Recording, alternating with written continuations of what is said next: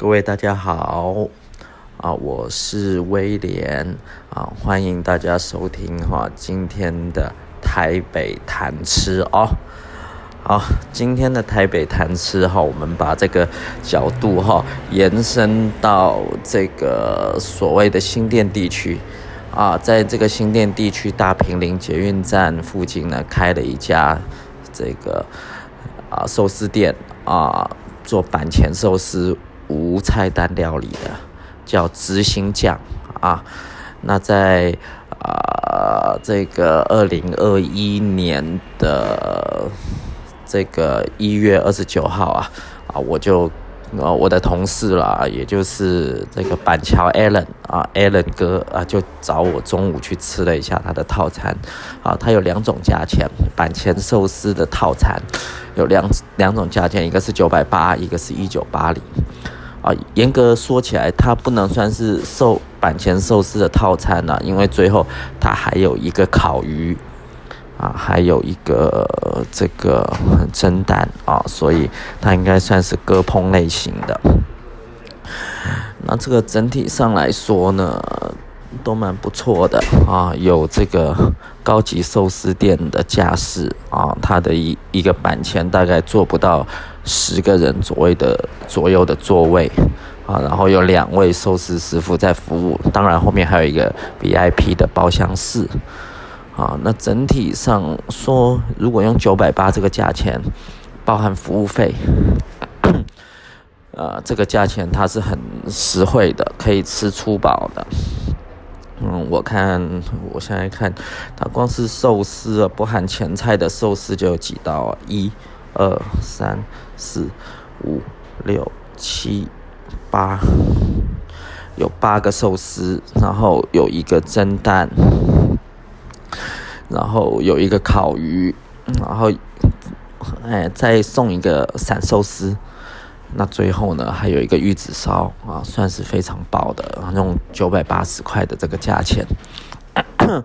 那寿司的材料，当然是不错啦，用当季的鱼啊，当季的鱼。不过我们九百八的套餐呢是没有干贝跟海胆的啊，如果要一九八零的话，就有干贝跟海胆。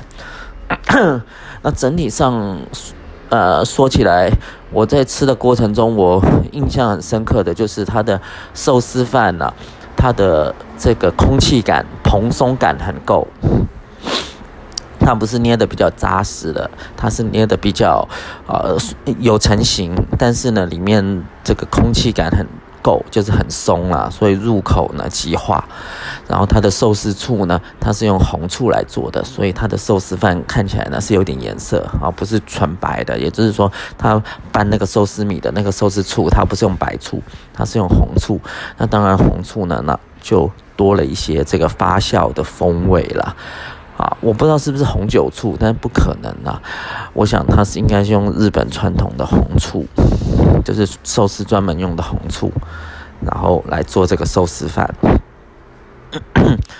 那这个，呃，我刚才说过哈，这个师傅板前师傅呢是这个新都里出来的，所以当然呢，啊，有一定的这个水准啦，有一定的水准。嗯，这个鱼，呃，各种鱼就是在这个当令的鱼，还有虾呢，处理的都很不错，而且很有诚意。啊，那这个烤鱼呢，呃，那天是烤什么鱼啊？我看一下，我现在看一下那个照片。等我一下，我看一下照片。烤鱼也不错啦。也不错，那嗯，就是有都在水准以上。它这个烤的鱼，我研判应该是一花鱼，或者是嗯哦五仔虎啊，五仔虎，五仔虎啊，这种这种当令的鱼，但是还不到惊艳啊，还不到让我惊艳的状。呃的的的地步，让我惊艳的烤鱼呢，我吃过一次，是在南京东路兄弟饭店后面有一个啊、呃、日本料理师傅，日本料理店呐，哈，他日本人烤出来的那个鱼，这个皮脆，然后肉滑，然后一切都是刚刚好，而且很烫。啊，那是让我印象很深刻的。但呃，我这次在这里吃的这道鱼也不错啊，就是中规中矩啦。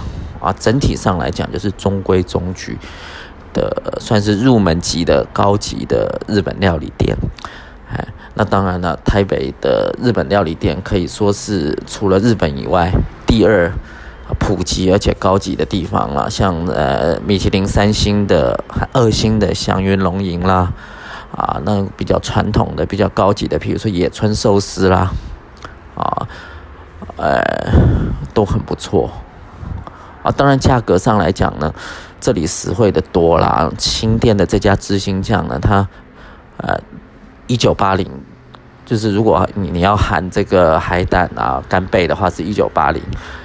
可是如果野村寿司的话，一克当然是从一一人份，当然是从三千块起跳了。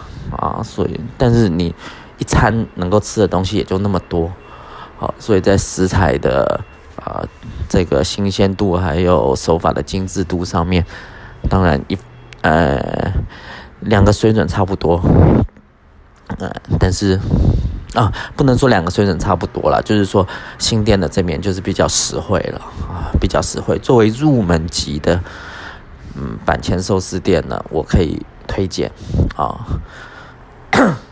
况且这里，呃，这家生意很好，这家生意很好，但是它又不像台北市那那样人那么多，啊，像油寿司啊，人就太多了。有时候我就觉得，哎，之前去吃过油寿司，也是做板前的，可是人太多了。喜欢热闹的可以去那边，啊，那那喜欢比较安静，然后入门级的呃板前寿司，高级日本料理呢？可以从紫心酱开始。好了，那这次也谢谢 Alan 啦，我们的板桥 Alan 哥了，带我来吃这个这这家店。好了，今天先讲到这里了，台北贪吃啊，我们下次见。